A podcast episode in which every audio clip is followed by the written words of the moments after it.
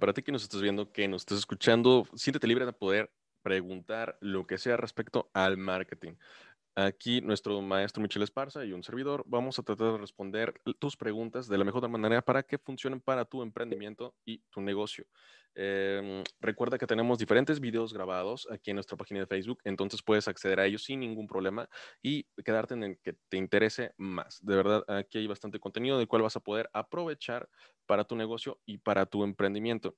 Y sin más preámbulo, vamos a ir cerrando esta segunda temporada muchísimas gracias, Michelle, por preparar siempre este material para todos nosotros.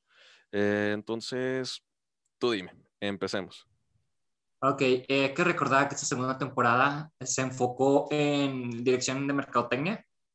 En la pasada hablamos de diversos temas de mercadotecnia. Eh, de hecho, si tienen la oportunidad de checarla, fueron 34 capítulos donde abarcamos diferentes temas, pero en esta ocasión nos quisimos centrar específicamente en la parte de dirección, más que nada brindarles herramientas y conocimiento necesario para que ustedes puedan eh, eh, establecer las estrategias más adecuadas para sus negocios. Y bueno, en esta ocasión vamos a hablar de la administración del ciclo de vida y las estrategias de producto, porque así como existe el ciclo de la vida, el producto también lo tiene. Así es. Entonces, bueno, eh, vamos a comenzar hablando de este tema, que hay que entender que el producto tiene, eh, ¿cómo se puede decir? Eh, se puede escribir el ciclo por medio de una curva que está integrado por cuatro fases. O sea, la introducción, que podemos decir que es el nacimiento, el crecimiento, madurez, y luego viene el declive o decadencia. Entonces, si me ayudas con la imagen, por favor, Carlos. Claro que sí. Aquí vamos a ver una relación en cuanto al ciclo que, de vida que va a tener el producto. O sea, podemos ver que hay un factor de ventas y uno de tiempo. Y conforme va pasando el tiempo, van incrementando las ventas. Esto va de la mano al final de cuentas. Hay que entender que un producto eh, se presta mucho en el ciclo, o sea, se puede aplicar a cualquiera, ¿verdad? Pero se aplica mucho más en la cuestión tecnológica. ¿Por qué? Porque eh, con la constante evolución que hay en la actualidad, mm, este proceso es mucho más rápido, pero igual lo podemos encontrar en otros productos. Entonces, tú como emprendedor tienes que aprender a detectar en qué etapa se encuentra tu producto. Por ejemplo, puede ser un producto de, de alimento, digámoslo así, por ejemplo, el pastel, o sea, tienes un, nuevo pastel, un nuevo sabor, lo tienes que introducir al mercado. Las ventas pues van a ser bajas al principio. Sí. Va a ir creciendo con el tiempo, después va a ir madurando el producto y va agarrándose ya un segmento de mercado, se va posicionando. Pero puede haber un declive. Puede ser que, que la gente ya no quiere ese sabor, eh, digamos, un pastel de manzana, o un pay de manzana, la gente ya se aburrió de eso, ya no lo quiere y empieza a caer las ventas. Exactamente, se cansa, porque nada es eterno. Y, igual puede ser con otro tipo de productos, ¿verdad? Lo que pasa aquí, eh, y está relacionado a otro programa que lo vimos mucho con las modas que las modas son, cortas y luego vienen las tendencias que son un poquito más amplias y que hay un impacto eh, social, tecnológico, político y demás. Y luego vienen las megatendencias que son de mucho más tiempo. Entonces también tú tienes que identificar en, cuál entraría cada uno de ellos. Entonces, bueno, eh, me gustaría mostrar la siguiente imagen, por favor, Carlos, ¿me apoyas con ello? Aquí podemos ver cómo hay una relación en cada elemento, en cada factor, con la etapa en la que se encuentra tu producto. Aquí lo vemos, vámonos por filada en ventas. Al principio, ventas bajas, con el crecimiento, pues empieza a haber un aumento. En la madurez, pues llega a un máximo. Va a llegar a un tope, va a topar a fuerza. Su clímax. Exactamente. Y va a venir una bajada. Igual en los costos, o sea, el costo puede ser elevado por el, elevado por el cliente y luego va a tener un costo promedio y el costo va a ser bajo porque va a haber una demanda eh, em, más grande, ¿verdad? Entonces vas a, producir mucho, más y vas a reducir los costos, ¿verdad? Porque cuando produces a, gran volumen y, estás aprovechando, pues todo todos tus recursos al final de cuentas, o sea, no, no hay sobrantes, la máquina la estás utilizando al 100. El problema es cuando eh, tienes una demanda mucho más grande a lo de tu capacidad. Ahí sí va a haber un problema. Ok, no vas a poder cubrir las necesidades de tu mercado. Sí, aquí tú tienes que estar consciente de eso y tienes que saber si es necesario invertir en otra mm, máquina, por ejemplo, o pedirle a alguien que te manufacture dicho producto, pero tú tienes que estar consciente de que, ok, este es mi máximo, ¿cuánto tiempo de vida va a tener este producto? Porque tú puedes decir, ¿sabes qué? Voy a comprar otra máquina y esa máquina, bueno, eh, me va a durar, mm, ¿qué te parece? Dos años, ¿verdad? Pero en, seis meses se va a ir a, declive el producto. Entonces, pues un año, seis meses, ahí se va a quedar la otra máquina. Entonces no tiene caso ahí. O sea, tú, tienes que ser muy consciente de la situación. Ok, te pregunta Luis Reyes que la Coca-Cola en qué etapa va. ¿La Coca-Cola? Sí. Yo considero que está en la madurez. O sea, Coca-Cola siempre ha sido inteligente en mantenerse al final de cuentas. Eh, vimos el declive hasta cierto punto en los años 80 cuando cambió la fórmula con la New Coke. O sea, Coca-Cola ya estaba al tope, ¿verdad? Entonces aquí se les ocurrió decir, ¿por qué no sacamos un nuevo sabor? Es que eh, existe la frase de que si algo... Si funciona, no le muevas. Exactamente, si algo sirve, no, no le muevas, o sea, no, no hay necesidad. Hay productos que sí se están constantemente en, la madurez, ¿verdad? Que es muy difícil que lleguen a la decadencia. A veces uno mismo provoca esa decadencia y ni siquiera se percatan de ello. Sí, de hecho, prácticamente, justamente eso que dices ha sido a base de decisiones, malas decisiones estratégicas de marketing, incluso. O sea, realmente. El, el detalle que imagínate que, eh, ok, pues Coca-Cola sigue con la misma fórmula y todo, y dijimos, ¿sabes qué? Ya, ya nos aburrió la Coca-Cola, que está muy difícil, ¿verdad? Pero que llega un momento que, ¿sabes qué? Ya no quiero ese producto, ya no, ya no me gusta ese sabor. O sea, ¿qué, qué pasó con Fanta?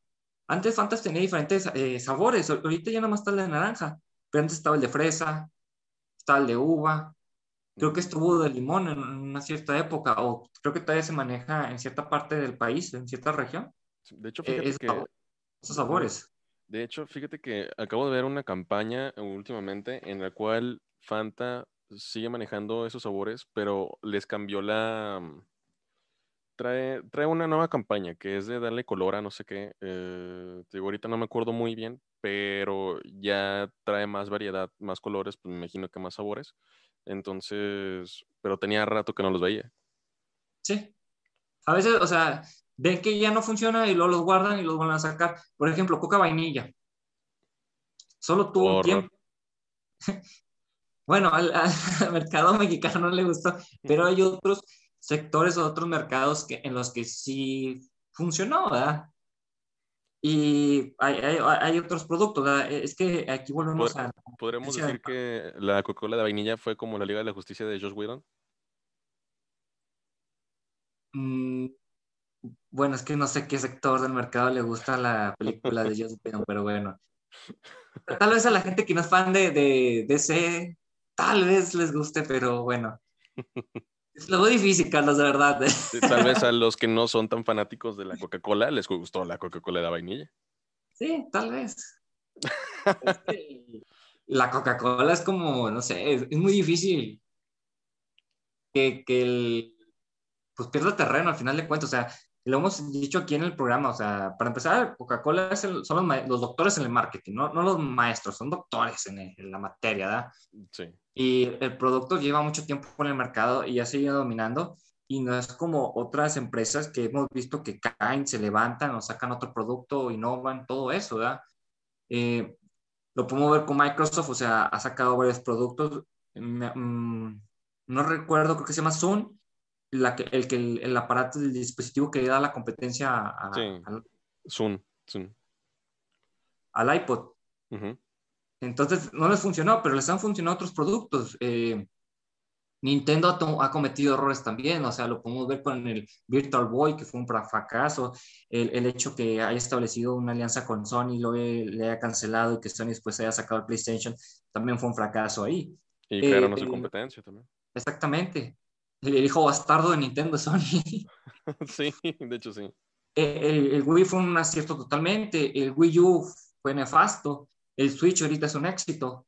Entonces, eh, es importante detectar todas estas cuestiones. Al final de cuentas, sirven para minimizar riesgo. Como siempre lo hemos dicho, no existe el plan perfecto, pero un plan te va a ayudar a minimizar riesgos. Exacto.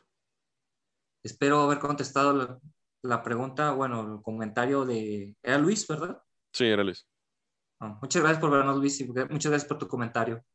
Sí, eh, también aprovechar para agradecerle eh, que nos ve mi Angélica, nos ve Noemí también, nos está viendo Guadalupe Sánchez y también a Ilse, ya anda por aquí.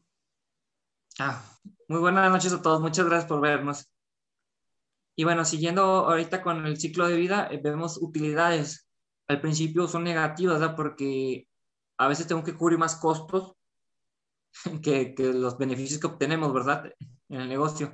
Pero conforme va creciendo el producto, o sea, va aumentando, las ventas, bueno, también va a aumentar las utilidades, la madurez llega a las altas utilidades y la decadencia, bueno, ya se viene toda la baja.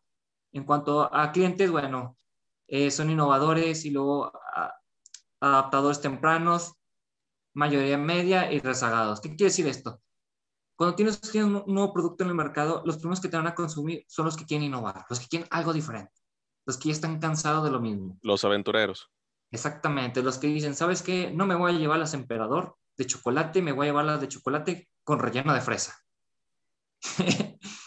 Yo no he probado eso, pero tres veces que lo veo cuando voy a comprar las galletas. Mira, pruébalo, yo no te lo recomiendo, pero pruébalo. Este, si alguien ya las probó, dele su opinión a Michelle. Por ejemplo, aquí yo pongo, eh, aquí yo sí lo platiqué, el cereal Carlos V. Ah, sí. Yo lo compré porque me llamó la atención, es algo innovador, ¿verdad? Yo quería algo nuevo. Y la verdad, es un cereal terrible, nefasto. De, hecho, fíjate que conozco a alguien que corrobora tu historia. Eh, el papá Angélica el otro día estaba en su casa y volteó a ver el cereal y dijo, eso no sabe a nada. Es que es verdad, no sabe nada de Carlos V, y no sé cómo nos pudieron haber vendido eso. O sea, yo, con una maestría en mercadotecnia. Caí en la trampa. de la Universidad de Guadalajara. O sea, yo creo que después de eso dije, no, cancelar el título Michelle, ya no. Quítale su dédula, su dédula. Porque sí, la, la, verdad es muy terrible el producto, me atrevo a decirlo.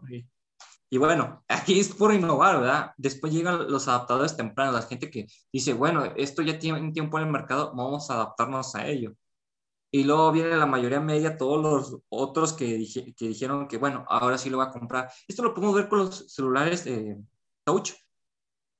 Pues la gente que es amante de la tecnología fue los primeros en consumirlo, después vinieron la otra ola, digamos así, y al final fue de que a la otra gente, a las otras personas dijeron, no, pues ya no hay otros celulares, o sea, bueno, o sí hay, pero pues todo el mundo trae el touch, todo el mundo está conectando a Facebook o a Instagram por el celular, yo también quiero uno. Se desplazó totalmente.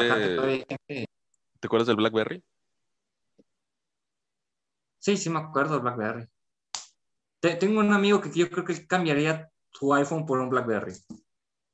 ¿En serio?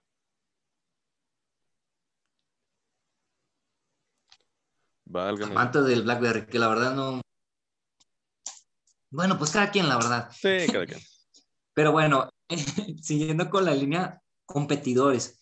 Al principio van a ser pocos, pero conforme tu producto vaya teniendo éxito, van a crecer, porque desgraciadamente hay mucha gente copiona. Y no los culpo a cierto punto, ¿da? porque también te tienes que adaptar a la demanda del mercado. A, veces hay una demanda insatisfecha que uno tiene que aprovechar. Uh pero uno tiene que innovar, uno tiene que dar una propuesta de valor diferente, dar ese plus. Yo, siempre me he quejado de eso de que ponen un puesto de tacos y enfrente abren otro al mes, porque si saben que el de frente tiene éxito, yo también, en vez de crear un complemento. Eh, pues es, es, algo complicado porque también es parte de la ideología o de la cultura que, que hay aquí. Sí, y es que, ¿sabes qué? Hasta cierto punto, no digo que siempre sea así, pero a veces, más allá de que también quieren tener éxito, quieren el éxito del otro. Sí, entonces ahí, ahí es donde vamos para abajo. E, exactamente, y hay que entender que no es solo vender algo, o sea, es, es cómo lo sirves, cómo lo preparas, cómo lo empacas, cómo atiendes a la persona. Son todos esos elementos los que engloban en un negocio que a veces pensamos que hay una fórmula o una ecuación. Y no, o sea, eh, hay diferentes variables y cada una tiene un diferente peso. Entonces, eh, tal vez, o sea, sí sea una ecuación, sí, cada una representa un diferente valor en cada negocio, pero no podemos decir que eh, va a ser 5 más 5 igual a 10. No, no, no. Va a, ser, va a ser X más Y más Z más sigma, no sé, y todos estos van a dar otro resultado, ¿verdad?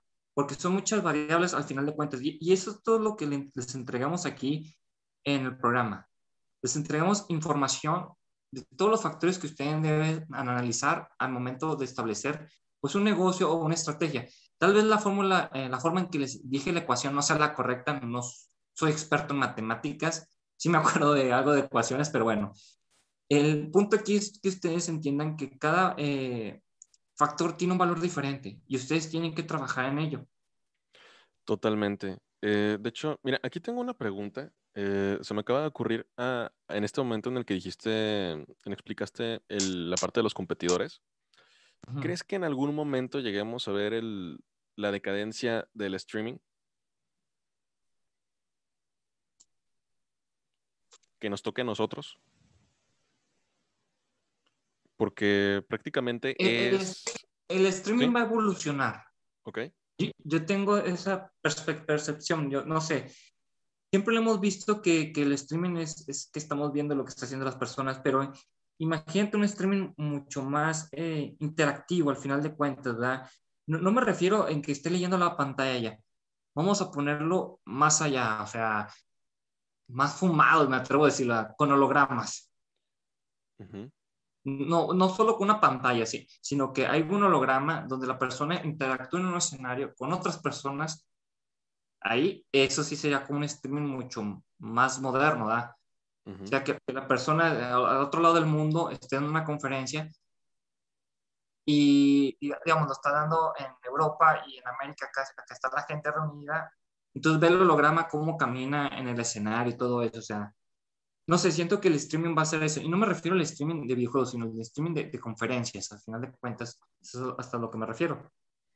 Ok, muy bien. Y bueno, como dato, dice Edgar que había olvidado que existía el, Wii U. Así le pasó de noche el, Wii U, ¿no? Cuando comentaba. Ah, no sabía, no sabía que existía. Se le había olvidado completamente. No, hombre, este, hemos visto cada cosa en este mundo.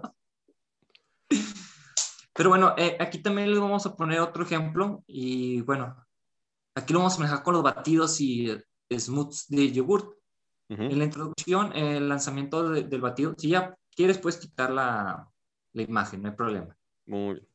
Bueno, en la introducción, el lanzamiento del batido de yogurt eh, consistía en dar a conocer este nuevo producto a través de imágenes en establecimientos, eh, con diseños que captan la atención de los clientes y a través de email marketing, dando a conocer que el producto a sus clientes potenciales aunque la, de la primera no tuvo mucha aceptación, poco a poco empezó la fase de crecimiento.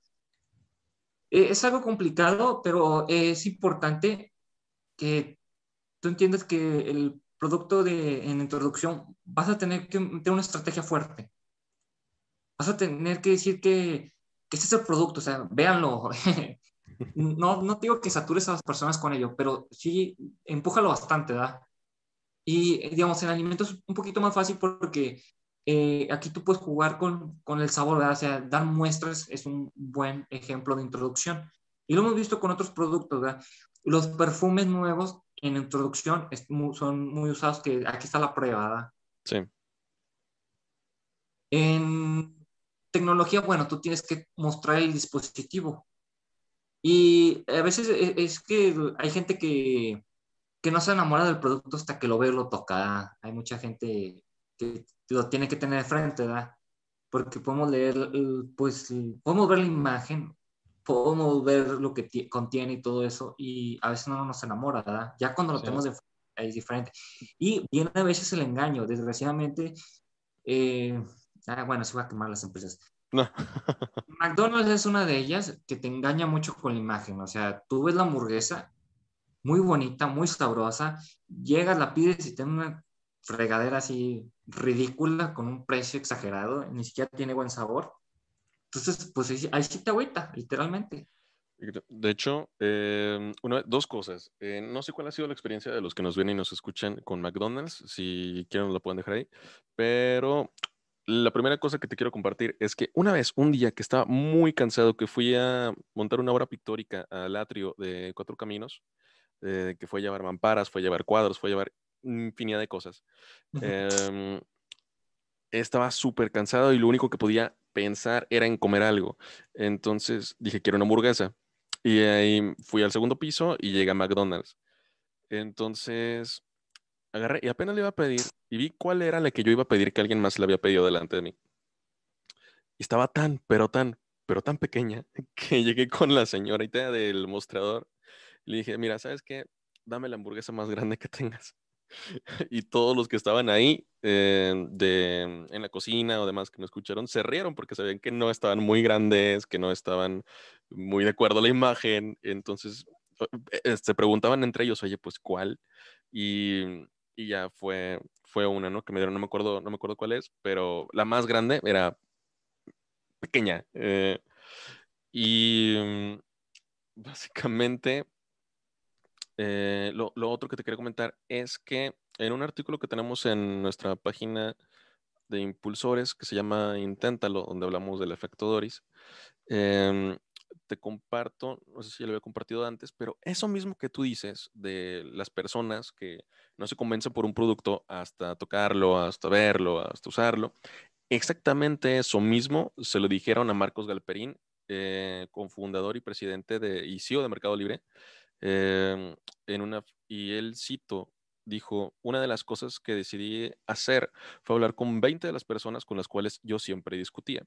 Todos latinoamericanos que estudiaban en Stanford para ver qué opinaban de si esto era factible o no, refiriéndose a Mercado Libre y a todo eso, me dijeron que nunca alguien en América Latina le iba a comprar algo a alguien que no conocen sin haberlo antes visto o tocado. Los 20, 20 personas que estudiaban en Stanford. Sí, es que es, es, algo, es una característica muy común del mercado, pero hay que entender que hay otras, hay otro segmento ¿da? Al cual no le interesa, o sea, y, y más que nada busca eh, buen precio.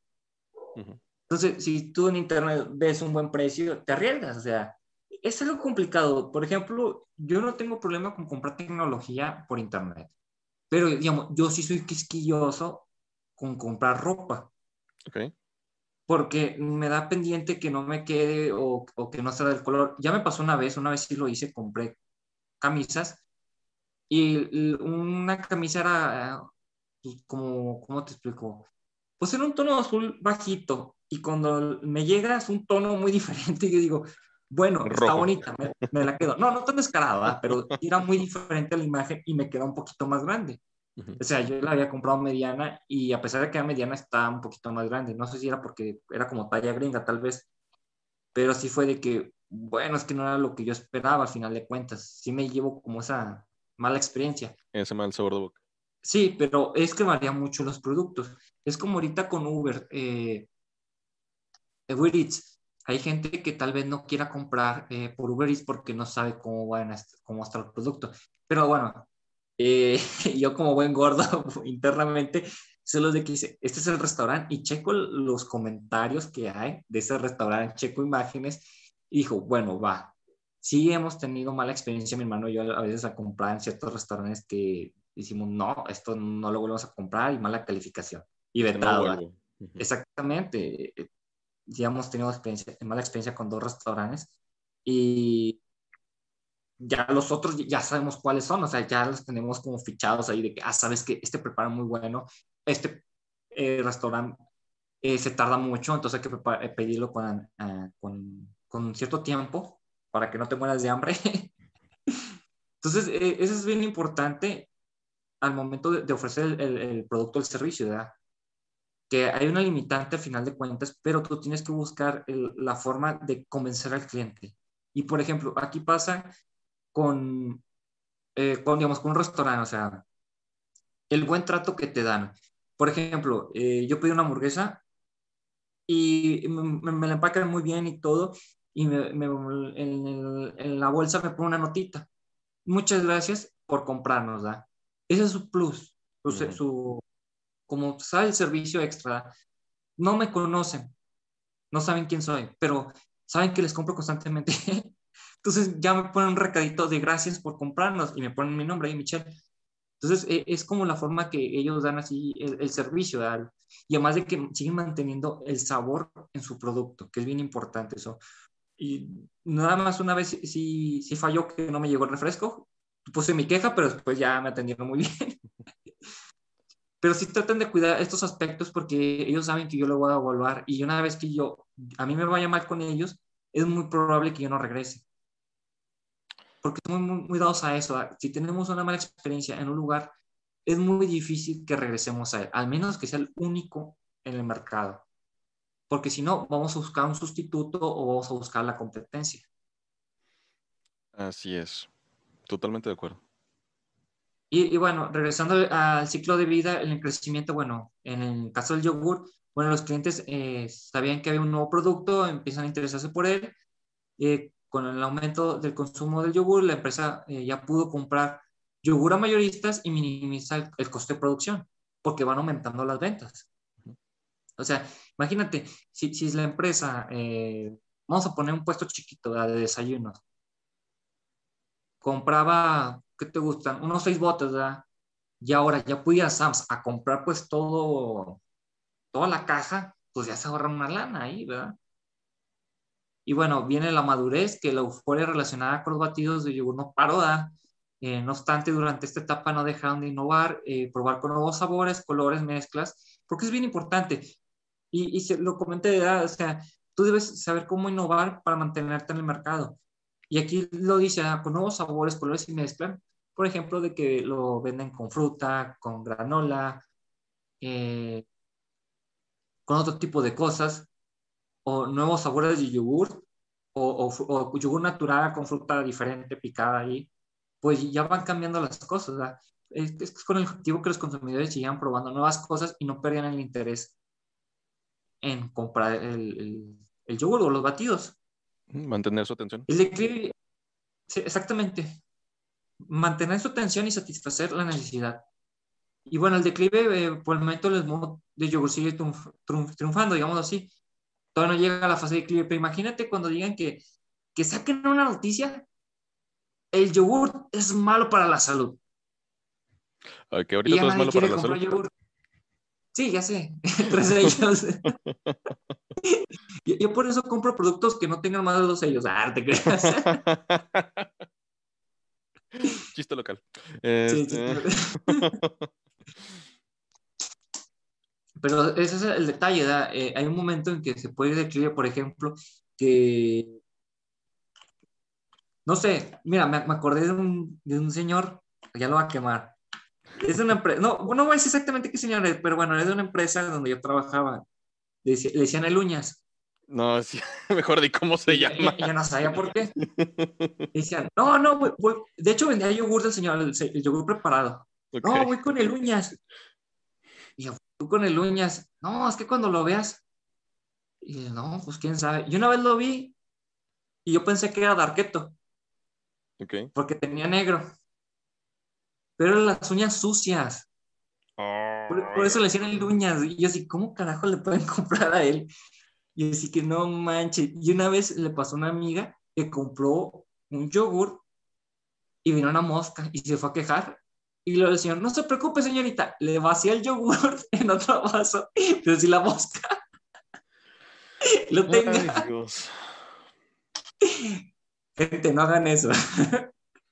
Pero es que realmente, o sea, la, gente que hace eso, ¿se dará cuenta que hace eso? ¿O se lo hará a propósito? ¿O realmente ignorará el hecho de lo, que genera? Yo creo que, lo, yo creo que lo hace por ignorancia y como que sabe que la persona tiene muchos clientes a su disposición, porque fíjate, ese señor estaba en una zona de muchos negocios, o sea, de yogur de yogur, creo que era el único. Y de gorditas había como unos tres. Oye, sí me pudo tu anécdota. Sí, es que es, el clásico también que la de las gorditas, con todo respeto a los señores que hacen gorditas, ¿verdad? que le dicen Doña Pelo, ¿verdad? Porque la otra topas un cabello en la, gordita y así que. Bueno. En los mejores casos. Sí. Puede haber un accidente, pero hay que tener mucho cuidado con eso, ¿verdad? Utilizar malla para el cabello es algo importante ya en la actualidad, o sea, casi mucha gente no lo hacía, pero ya a ya lo están implementando mucho más. Y luego vienen con la situación del COVID que eh, refuerzan por muchas cuestiones de la higiene, gracias a Dios. Gracias. Y bueno, eh, aquí hay que entender como factores claves ciertos elementos, ¿verdad? Eh, la clave en la introducción de un producto consiste en definir y trabajar el posicionamiento e investigar la respuesta del mercado hacia el producto para si fuera necesario eh, reaccionar con agilidad y poder reorientar la estrategia. ¿Qué quiere decir esto? Al momento que yo lanzo el producto y lo empiezo a introducir al mercado, va a haber ciertos detalles que no estaban contemplados o puede haber cierto rechazo. Pongo un ejemplo, yo vendo galletas. Las galletas tienen buen sabor, pero el empaque no me está ayudando. Eh, el, el, empaque, cuando lo quieren abrir, salen volando las galletas. Entonces, eh, hay un rechazo de, la, del mercado porque es que me gustan tus galletas, pero no me gusta el empaque, no me gusta la cajita, no me gusta la, la cajita de plástico, es que es nada más para galletas. Entonces, tú puedes cambiar ahorita, en ese momento dices, ¿sabes qué? Cambio bolsa de celofán. Ya cambiaste de empaque y va a ser más fácil para la persona, pues quitarle el nudito, eh, si tú lo pones con un listón y que agarre sus galletas de la bolsa de celofán. Es un ejemplo muy sencillo, ¿verdad? pero les puede funcionar, o sea. Sí, o sea, yo creo que puede generar una incomodidad en el cliente. Exactamente. Vámonos a una tienda. Tienes un nuevo producto que compraste porque está en ofertón y lo vas a poner en tu tienda. ¿Dónde lo vas a, a, colocar? ¿Lo vas a poner en un rincón escondido? ¿Lo vas a poner al lado de un producto que lo acompañe? ¿O lo vas a poner cerca de la caja? Tú tienes que ser muy inteligente al momento de posicionar el producto.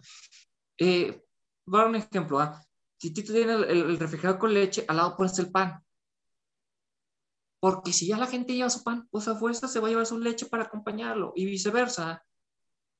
Simplemente eh, la estrategia de, que le hemos mencionado ya, eh, la, estrategia de, Bimbo, que como logró enlazar ¿no? lo que comúnmente se utiliza para envolver el, el emparedado del sándwich, pues puedes ponerlos cerca uno del otro. Por decir algo, esa más que nada es una estrategia de marketing. Esto ya lo que está hablando Michelle es más de merchandising. Eh, son más que nada estrategias, al final de cuentas. Lo que aquí les ayudamos a, es explicar cómo aplicarlas dependiendo de la instrucción. Después ya hablaremos de, otros detalles, ¿verdad? Para que aquí no se vayan a perder. Pero bueno, la clave de crecimiento en este caso, pues consiste en reforzar el posicionamiento y realizar modificaciones para poder adaptar el producto a la demanda creciente ya sabes que tu producto tiene un gran potencial. ¿Qué hace falta para maximizar ese potencial? Vender, o sea, eh, eh, incrementar el volumen de venta, reforzar a los vendedores. De hecho. Ese es uno de los. Dicen que hay dos grandes fracasos en un emprendimiento y uno de ellos es que no alcances tu máximo potencial. Sí, eh, mucha gente se queda con la introducción. y, es que el bueno, sí puede ser que hay un malentendido que pensamos que vender un producto solamente es de que ofreces a una persona y si lo compra, qué bueno o qué malo, ¿verdad? Y ahí se queda. Y no, los negocios es algo bien complejo, con muchos, muchas variables que hemos comentado a lo largo del programa y bueno, ya se habla también en ciclo empresarial que el factor humano que debe empezar por uno mismo es bien importante también al hacer negocios, las experiencias que se se obtienen en charlas entre pymes, ¿verdad? Entonces, son varios elementos que se deben de tomar en cuenta al final, al final de, todo. Y te digo, eh, es importante entender en qué etapa te encuentras también, porque la introducción no dura para siempre. así como el crecimiento la madurez, y el declive es inevitable en ciertas ocasiones. Con Coca-Cola lo hemos visto que ahorita se, se, sigue manteniendo. No sé qué vaya a pasar en un futuro. Puede caer, puede que sí, puede que no. Eh, espero vivir para verlo. ya sé, probablemente se adapte, ¿sí? Porque yo creo que lo que va a sobrevivir de un cataclismo así mundial, bombas atómicas y todo, van a ser los, los insectos, las cucarachas y Coca-Cola. Va a ser como Fallout, que, que las fichas de la Coca-Cola van a ser la moneda del futuro. Ándale. Totalmente. Con la New Coke. pero bueno, eh, siguiendo aquí con el programa, viene la clave, la, bueno, sí, la madurez, que la clave es anticipar la caída de ventas buscando propuestas e innovaciones que vuelven a ser el producto atractivo para sostener las ventas. Y esto lo hemos visto, o sea, devolviendo con Coca-Cola, siempre hace buenas campañas para mantener su producto vigente, atractivo. El, no podemos ver con otros productos. Eh, por ejemplo, e, el, el iPhone sigue vigente a pesar de que, bueno, va cambiando el modelo, ¿verdad? Pero aún así es el iPhone. De hecho, ahorita vamos a hablar sobre Apple, que tiene un caso muy interesante. Muy bien. Y bueno, viene la, el declive, que la clave consiste en minimizar la inversión y planificar acciones donde se tenga en cuenta diferentes vertientes, reemplazar el producto o modificarlo o enfocarlo nuevamente en el mercado. O sea, hasta eso hay estrategias a elegir para ello. O sea, no te, puede, no, no, no te tienes que limitar a que el, el producto está muerto. No, tal vez lo puedo redireccionar o le puedo dar un giro diferente. Eh, eh, un ejemplo que me viene ahorita a la mente son las figuritas de He-Man. En la actualidad, pues yo creo que no vas a ver un niño jugando con He-Man o Skeletor. Pero sí, va, sí vas a ver varios coleccionistas buscando las nuevas figuras o las viejas figuras porque el, mercado del coleccionismo es inmenso, o sea, uno cree que, que son pocas personas, pero no, y, se manejan cantidades extraordinarias de dinero. de hecho, eh, ok, bueno, tengo entendido que hay un youtuber, tengo, bueno, de entrada, hay unas cartas, que hay cartas de todo, eh, pero sí, o sea, eh, Yu-Gi-Oh! League of Legends, Pokémon, o sea, voy, directamente a las de Pokémon. Em, hay un youtuber que es uno de los más famosos, de los más este, influyentes, que pues, tiene millones y eh, de hecho hasta creo que entrenó para hacer una pelea. Total. Sí, sí, sí. No es boxeador ni nada, pero entrenó artes marciales mixtas para eh, hacer, tener una pelea y, o sea, él ya está haciendo otras cosas que realmente no, no tienen mucho sentido nada más porque puede. A lo que voy con todo esto es que existen unas tarjetas, tengo entendido, de, Pokémon que son muy raras o son muy caras y realmente él se dedicó a ir con esta persona, única persona que las tenía y a comprarlas, pero con una moneda em, que también se acaba, no tiene mucho tiempo que salió es una nueva moneda que se le da a los objetos eh, artísticos, a los objetos de alguien que crea algo con su arte. Digo, esto, esto es reciente, pero el punto es que le dio ese valor, le dio, a lo mejor no había mucho mercado, pero generó todo eso. Sí, entonces le dio un nuevo valor a esas tarjetas, las mostró nuevamente y ahora hay muchas personas que están detrás de esas, de ese mismo tipo de tarjetas. O sea, su accionar le dio un nuevo significado a ese mercado que ya existía, pero que ya no se le prestaba tanta atención ya. Mm. Bueno, eh, aquí sí voy a diferir un poquito porque eh, si, las, si las tarjetas tienen un gran valor, es porque hay un, un, sector de mercado que se lo ha dado. Tal vez al mostrarlas en el canal incrementó el conocimiento y pues se puede decir la, demanda. Porque hay gente que, no sabe lo que tiene en casa y a veces tiene un santo grial para un coleccionista. Hay gente que tiene figuras de Star Wars, de, de que son de los 80 y para un coleccionista valen mucho. Para una persona dice, pues son mis juguetes de la infancia y están o colección de juguetes de las tortugas ninja, por un ejemplo, las tarjetas de Yu-Gi-Oh también, o el, clásico de los videojuegos también, que por darte un ejemplo, que tiene el cartucho eh, dorado del Zelda Karina y en el mercado tiene un gran valor. E, el, detalle aquí es que ese valor se lo da determinado eh, segmento o nicho, mejor dicho, porque es más pequeño, ¿verdad? Entonces, cuando sale al, bueno, sale, sale a reducir o, se, expande la noticia, pues todo el mundo lo quiere o todo el mundo se asombra. Entonces, sí, sí puede disparar el precio. Mira, por ejemplo, yo ahorita no ahorita más bien, en la mañana vi una noticia de Elon Musk que compró un Tesla con bitcoins. Se disparó el bitcoin con eso. Pero sabemos que Elon Musk es muy famoso, llama mucho la atención y todo lo que hace, pues todo el mundo voltea a verlo, ¿verdad? Sí. Porque si tú llegas a comprar un Tesla con bitcoins, pues tal vez tus conocidos voltearían a verte, ¿verdad? pero no todo el mundo entero, ¿verdad? No, es por denigrar, o, decir que no eres importante, pero el punto aquí en la realidad. Sí, o sea, el alcance que tú tienes al final de cuentas, ¿verdad? Siendo un youtuber, pues tiene miles, miles de, de seguidores, ¿verdad? Entonces, él pues eh, puede llegar a más personas y eh, decir, ¿saben que existe este objeto? Porque te lo digo, por ejemplo, tú y yo no sabíamos que existían esas tarjetas. No. De, yo, yo sigo a Matt Hunter y he aprendido ciertas cosas del coleccionismo gracias a él, porque también es, un, es otro mundo, es otro negocio que es muy desconocido y hay, hay libros para evaluar, así como también hay empresas que evalúan cómics, que le dan un valor para que tú lo puedas vender y hasta te dan como un, certificado y todo.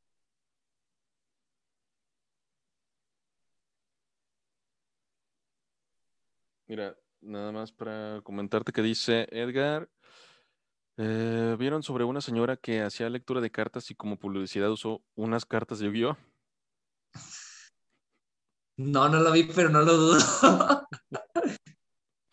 no, es que también hay, la gente se pasa de lanza. Fíjate, esto que dice Edgar, me acordé de, de, de, un chavo que puso una imagen de Obi-Wan en la sala y que su abuelita, pensó, su abuelita, y su abuelita pensó que era Jesucristo. Ay, ah, raza. Sí, pues a veces hay, mucha ignorancia. Y también a veces que, que juegan con eso de, de exagerar las cosas. Nuestra generación que les tocó el tazo del vida, que se ah. salía mm, de los tanitos. Que los tazos de, de, Pokémon son del diablo. Que yo, yo, yo, también me tocó escuchar que era del diablo. Pues todo pues, del diablo. Pues todo del diablo. O sea, realmente sí, todo era, todo era del diablo. Esa era la defensa para todo. Pero bueno, vamos con el ejemplo del iPod eh, que les traigo para este episodio. Bueno, eh, Apple eh, lanzó este dispositivo el 23 de octubre del 2001. Comenzó con una etapa de introducción del ciclo de vida del producto. En 2002 las ventas habían alcanzado las 600.000 unidades. El iPod se encontraba en la etapa de crecimiento. Debido a la popularidad alcanzada, en 2003 Apple creó la aplicación de iTunes, creando una nueva forma de vender música de forma legal y sencilla en México todo el mundo traía, utilizaba varias, pero bueno. Sí, de ley. En los siguientes, Apple desarrolló diferentes versiones de iPod con nuevos avances tecnológicos, eh, como por ejemplo la reproducción de video con el, dispositivo, y tal como puede deducir el iPod, se encontrar la etapa de madurez, el ciclo de vida del producto. De hecho, sí, me acuerdo que había diferentes eh, modelos. Estaba el Shuffle, yo llegué a tenerlo, era muy chiquito. Pues era como un encendedor. De hecho, ni, siquiera, puedes cambiar la rola. O sea, lo encendías y te chutabas todo el álbum que tenías guardado. Eh, eh, me gustaba mucho, nada más que bueno. Eh, ya nos, bueno, sí sé qué pasó con él, pero bueno, es para otro episodio. Pero en fin, tras el lanzamiento en 2007 del iPhone, cambió el rumbo del iPod, porque comenzaban a estancarse sus ventas y entraba la etapa de declive o de decadencia. El terminal de iPod incluía todas las funciones del iPod, además de todo un nuevo mundo de posibilidades. ¿Quién iba a adquirir un iPod pudiendo comprar un iPhone? Y yo, viendo la situación del ciclo de vida en la que se encontraba el iPod en 2007, decidió eh, realizar una declaración donde afirmaba lo siguiente. El iPhone es mejor que el iPod. O, perdón, el iPod es el mejor iPod del mundo. O sea, no, ya no necesitas un iPod. Con el iPhone tienes un iPod yo sé que, que está enterrando su otro producto, pero la gente que ya tiene un iPod, a comprar un iPhone, iba a tener un iPod y iba a tener un celular. Entonces, eh, esto fue una decisión, yo, creo que fue buena, o sea. Fue acertada. Sí, yo. Sí, yo sí, estaba en otro nivel también, hay que destacar eso. También cometió errores. Me, acuerdo que había como un cubo también que sacó algo de una computadora, no me acuerdo cómo se llama. Eh, sí sé cuál dices, pero si te soy sincero no recuerdo su función. Sí recuerdo que era un cubo, pero no recuerdo cuál era su función. Sí, bueno, si alguien vio la película de, Steve Jobs, pero con Michael Fencer, ahí hablan de, de eso. De hecho, fíjate que en un, no sé si es en un artículo de una revista, pero sí, es un artículo de una revista y luego les pongo cuál es, eh, nada más que me acuerde.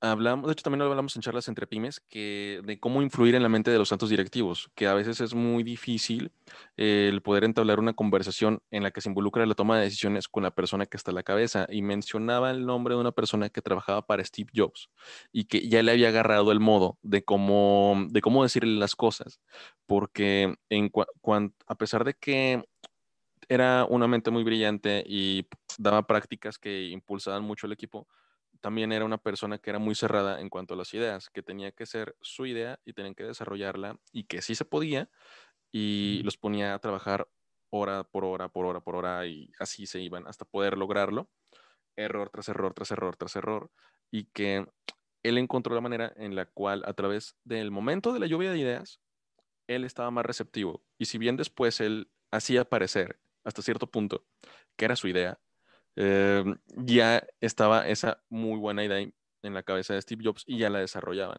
Pero también, digo, ahorita que comentabas que también tuvo errores y demás, pues también esta otra parte de siendo el directivo, de siendo la cabeza, pues se les dificultaba a los que estaban abajo eh, debatir o compartir las ideas. E, es complicado a veces también porque la persona que crea un producto lo ve como un hijo, ah, como su bebé.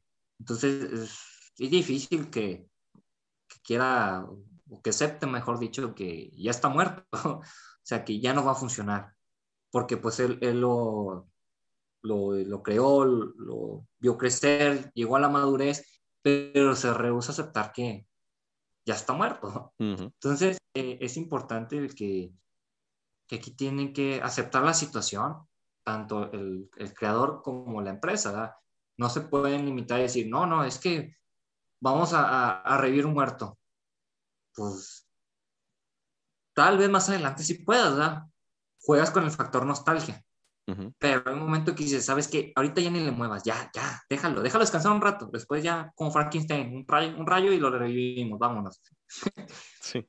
Pero no, no hay que forzar las cosas al final de cuentas. Exacto.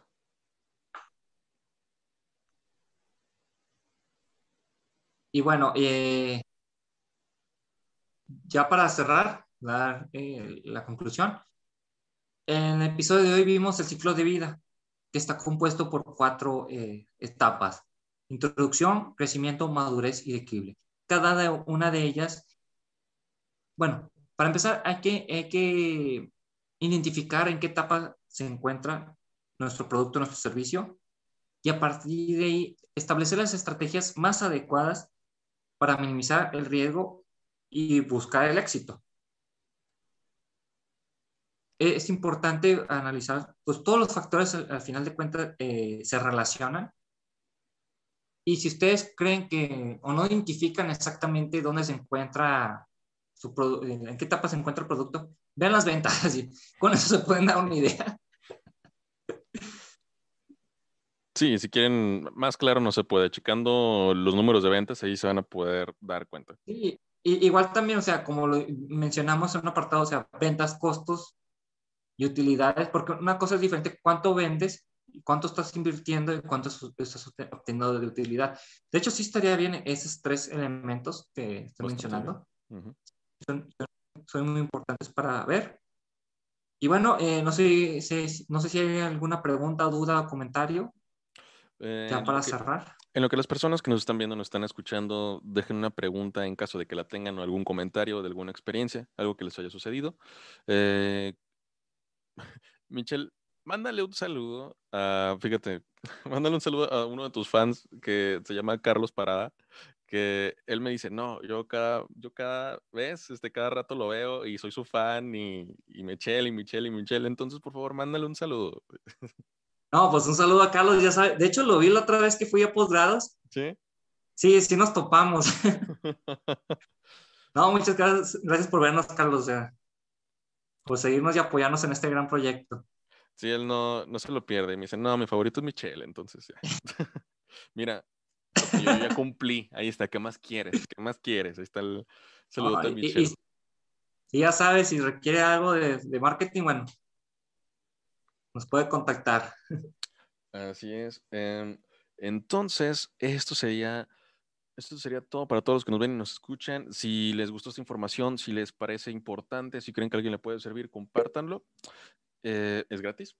Así que eh, pueden, pueden, compartirlo. Y muchísimas gracias, Michelle, por otra temporada llena de aprendizaje y de grandes anécdotas. De grandes anécdotas. No creo que.